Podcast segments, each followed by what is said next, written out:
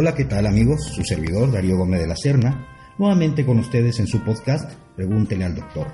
En esta oportunidad hablaremos nada menos que del riñón, su funcionamiento, afecciones más comunes y las prevenciones que debemos considerar.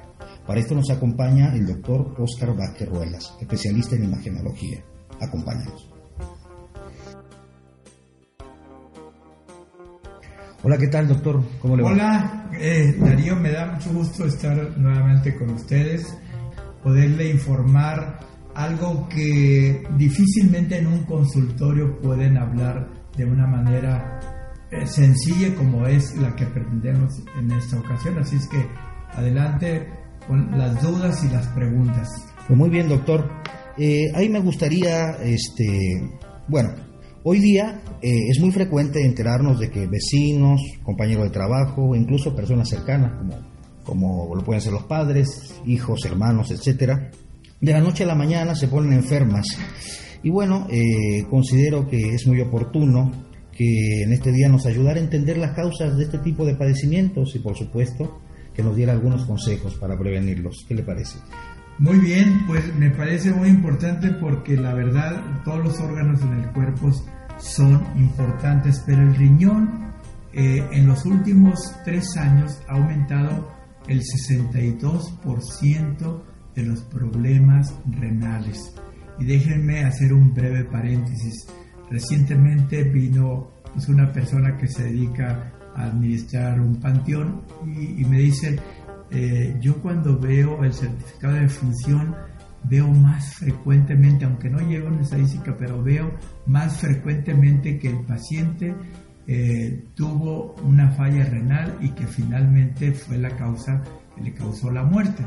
Pero entonces eh, esto me ocupó bastante tiempo en mi mente para poder discernir todas las causas. Me, me entró la inquietud para que la gente escuchara Primero, ¿qué tan importante es el órgano? ¿Cuál es su, función y cuáles son las causas más comunes?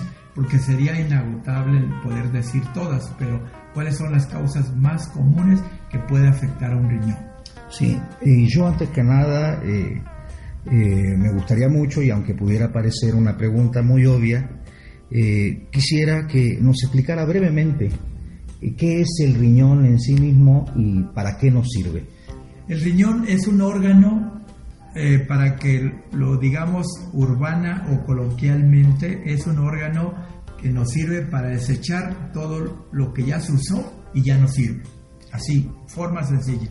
Para filtrar todo aquello que el cuerpo ya no ocupa y que debe de salir. Muy bien.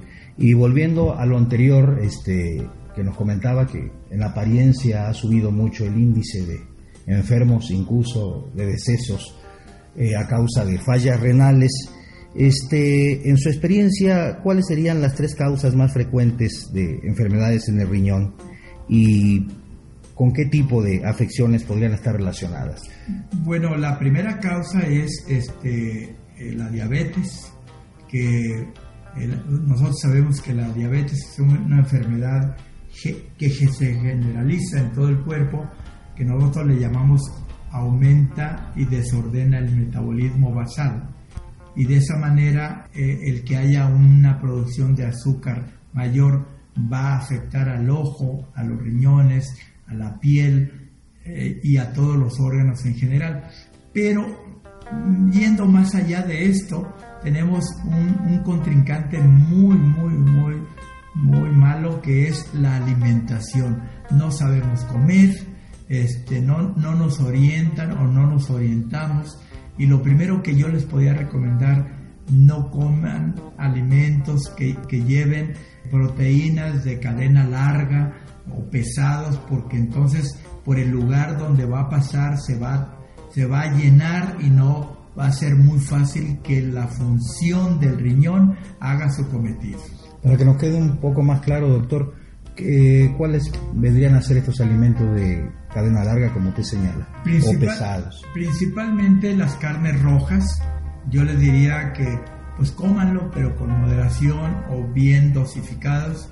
Y, sobre todo también eh, continuando con, lo de la alimentación, saben ustedes que eh, eh, nuestros antiguos no conocían los alimentos enlatados y los enlatados tienen muchos conservadores, traen mucho sodio y si ustedes deben de analizar que el riñón funciona con sodio y si le excede del sodio como todo en la vida, todo el excedente también hace mal, hasta el dinero hace mal en exceso. De tal manera que si el sodio es un catalizador que dice entra sodio y sale lo malo, sale el sodio y entra eh, otra sustancia. Y es como una balanza, de tal manera que esos alimentos que están enlatados, que no son naturales, son los que no debemos de consumir. Sí, y sin duda costará algo de trabajo, puesto que el ritmo de vida actual eh, muchas de las veces nos obliga a consumirlos, pero este, lo mejor sería hacerlo con toda la moderación posible, ¿verdad, doctor? Y con la orientación. Y con orientación, sí, efectivamente. Por lo general, este, no nos damos bien cuenta este, cuando alguna persona conocida comenzó a sentirse mal. Eh, no, no imaginamos las más de las veces que tenga que ver con el riñón. ¿Cómo podríamos identificar los síntomas cuando empezamos a, sentar, a a presentar problemas con el mismo? Bueno, uno de los síntomas más frecuentes es la náusea. La náusea es un síntoma que precede al vómito. Y, ahí es un poco difícil porque como el riñón es un órgano retroperitoneal, ¿qué quiere decir eso? Que está en la parte más posterior. Y ahí nosotros somos gobernados por 12 pares craneales y este el del abdomen, incluyendo el riñón, lo rige el décimo par craneal, que por esa razón, cuando la mujer se embaraza, al aumentar su volumen, va a sensibilizar a ese nervio y tiene náuseas. Si alguien tiene un alimento contaminado, va a la área donde gobierna el décimo par craneal y tiene náuseas. Por esa razón, si el riñón está afectado por una infección o por una insuficiencia, va a tener náuseas, pero también va a tener una decoloración de, la, de, su cara, un cansancio, porque lo, lo que motiva a que esté activo son todos los elementos que pasan por el riñón, pero si están atorados, el paciente tenga la edad que tenga, siempre se va a sentir cansado. Sí, es frecuente que se quejen también del dolor de espalda, ¿no? No sé si tenga que ver directamente con el dolor del órgano en sí mismo o el cansancio muscular. Sí, en ocasiones sí, pero como nosotros como médicos, por esa razón, no nos pueden sustituir los robots, porque de acuerdo al conocimiento y de acuerdo a la experiencia, uno puede llegar a hacer una semiología, o sea, un análisis de los síntomas para poder llegar al diagnóstico. Por eso tenemos síntomas que son muy generalizados, porque díganme ustedes qué nos puede producir un dolor de cabeza, pues desde una infección en la garganta, una preocupación. ¿Qué nos puede producir la náusea? Desde un embarazo o una enfermedad infecciosa en el intestino, pero también el riñón. Entonces, cuando se asocian esos síntomas con algo que es más contundente, como es que ya no estamos orinando con la misma frecuencia o con una cantidad muy pequeña, ahí es donde debemos de asociar que ese cansancio, esa palidez o esa náusea está vinculado con la función renal. Sí, y tratándose del estudio y las interpretaciones de, de los médicos, nos refería hace un momento, ¿cuáles son los estudios más eficaces para la detección oportuna de algún problema con el funcionamiento del riñón? de primera intención, este, el médico o, le manda pedir un estudio de ultrasonido de alta resolución con Doppler a color, paralelamente a unas sustancias conocidas como urea y creatinina y otros asuados que le van a, correlacionar este, los datos que encontremos ecográficamente con el ultrasonido renal y la espectrometría o los flujos a color del riñón con los niveles en sangre de esas sustancias que acabo de mencionar. Sí, cuando el riñón, este, eh, vamos a decir de manera muy, muy simple, no se encuentra muy afectado, ¿es reversible el padecimiento? Totalmente, totalmente. Por eso mm, siempre es mejor por los chequeos o la prevención, tanto en la alimentación como en los chequeos, porque ahí en, en forma muy temprana vamos a encontrar datos que pueden ser reversibles y que y pueden ser evitables. Primero, no usar medicamentos que afecten a los riñones, como ya hablamos en el espacio eh, de publicidad, Este, en el espacio de publicidad, este, de que si nosotros somos eh, eh, tratados con medicamentos que conocidos como aminoglucósidos, van a afectar en una dosis mayor a la función renal y al oído.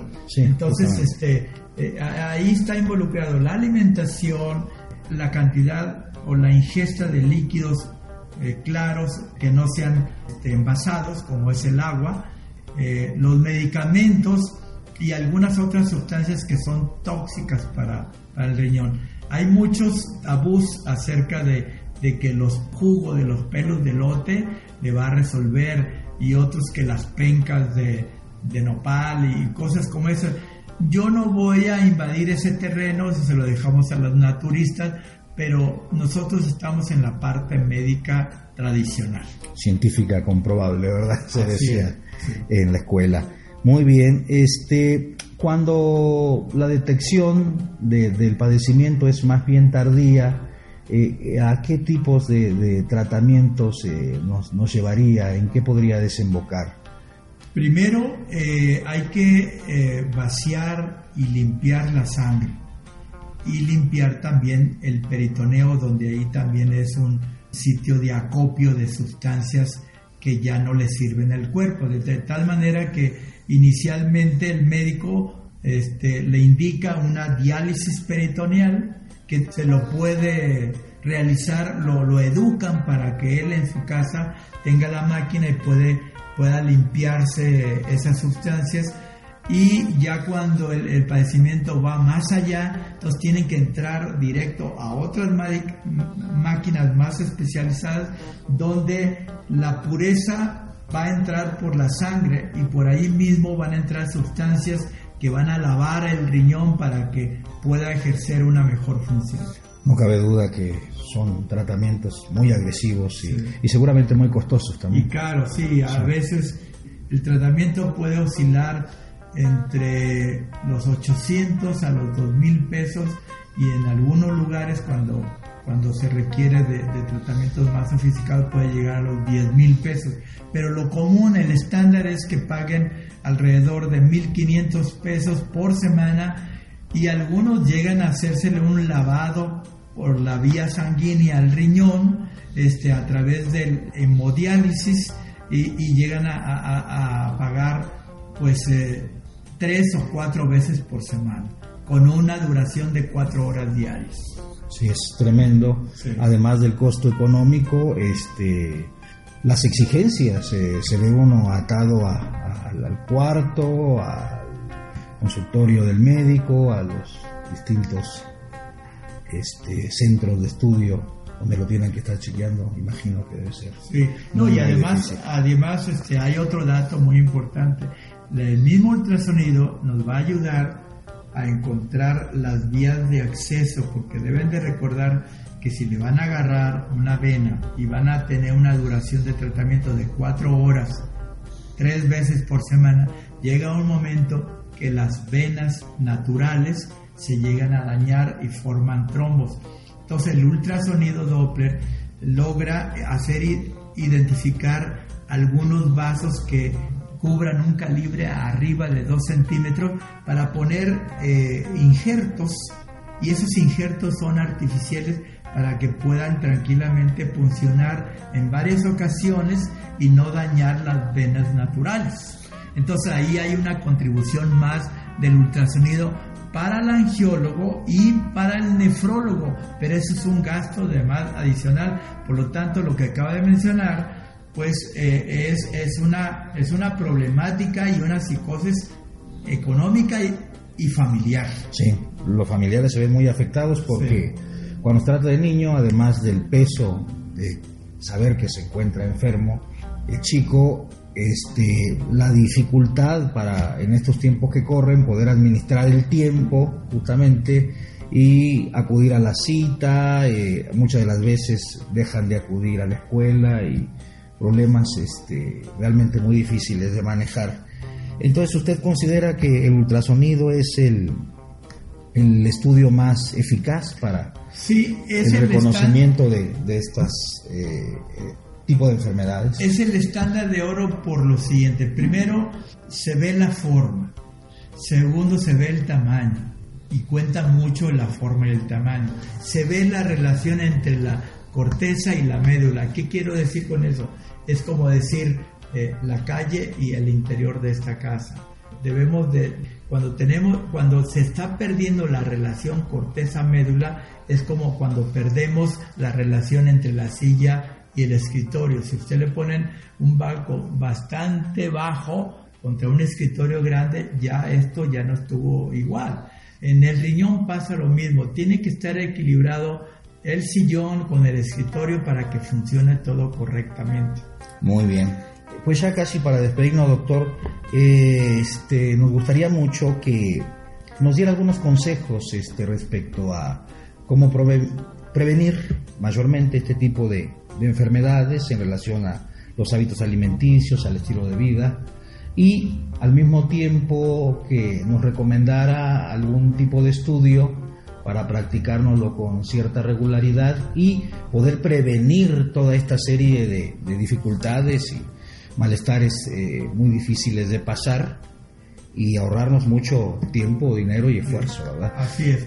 Pues como decíamos, el, ultrasonido a color Doppler eh, con alta definición eh, no tan solo va a correlacionar lo que ya dijimos, sino que casi siempre está acompañado una insuficiencia renal con una hipertensión arterial. Y recuerden que la hipertensión arterial lo puede llevar a romper algunos vasos en cualquier parte del cuerpo, pero especialmente en el cerebro.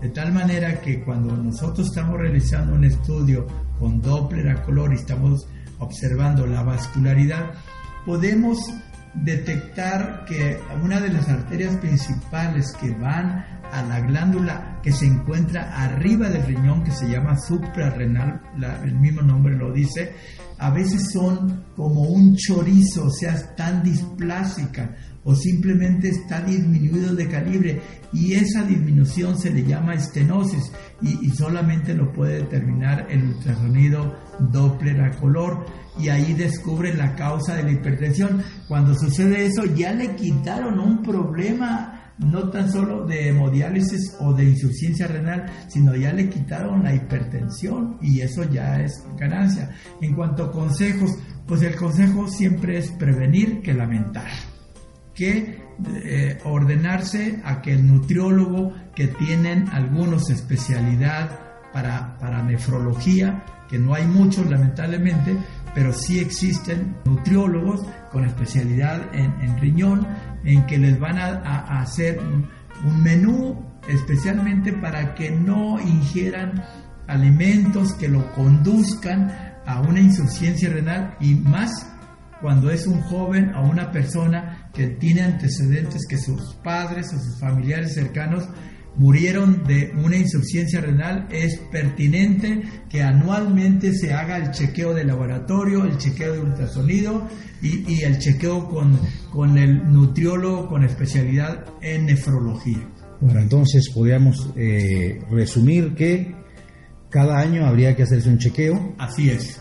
Este, y decíamos casi al inicio del programa que no consumir este, carnes rojas. Ajá. Ni sustancias enlatadas, ni sustancias enlatadas, ni, comidas, pero también este, recordemos que no solamente la diabetes nos va a conducir a eso, está la, lo que se llama la, vasculitis, o sea, eh, las venas y las arterias las tenemos en todo el cuerpo, pero las que están en el riñón, como por ahí hay mucho tráfico, es como una calle, entre más tráfico tenga el pavimento se va a desgastar más fácilmente, de tal manera que la vasculitis, o sea, las venas y las arterias son deterioradas y también hace que el tránsito por ahí sea dificultoso, pero están tratamientos con dosis mayores, alimentación en exceso y los prohibidos, está la herencia y están los infartos focales de los riñones. Bueno, pues entonces sería muy bueno poner en práctica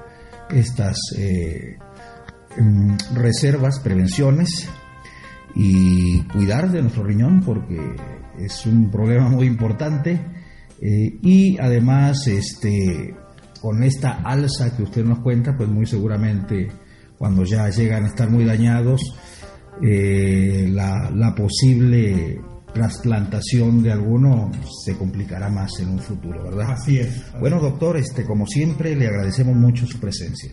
Muchas gracias, Darío. Eh, qué gusto estar con ustedes en esta ocasión para poder haber abordado un tema tan importante. Hoy en día están creciendo los lugares de hemodiálisis por toda la ciudad están invadidos, las instituciones del gobierno no pueden con esta situación, así es que usted que nos está escuchando, no llegue a tal grado, prevéngase, hágase una revisión anual y se eh, evitará muchos gastos y muchos sustos.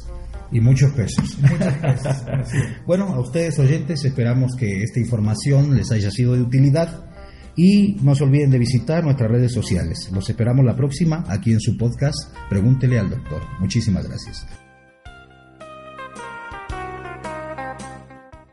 Este podcast llega a ustedes por medio de Unidad de Ultrasonido e Imagen SC, Avenida América 630, Guadalajara, Jalisco. Teléfono 3336 30 26 26.